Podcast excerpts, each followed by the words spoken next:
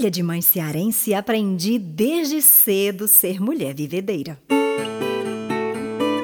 Meu pai, carpinteiro, lavrou cada pé de pau como quem lavra a vida. Inquieta, minha mãe ensinou-me que é preciso ter pressa, correr à frente para alcançar os sonhos.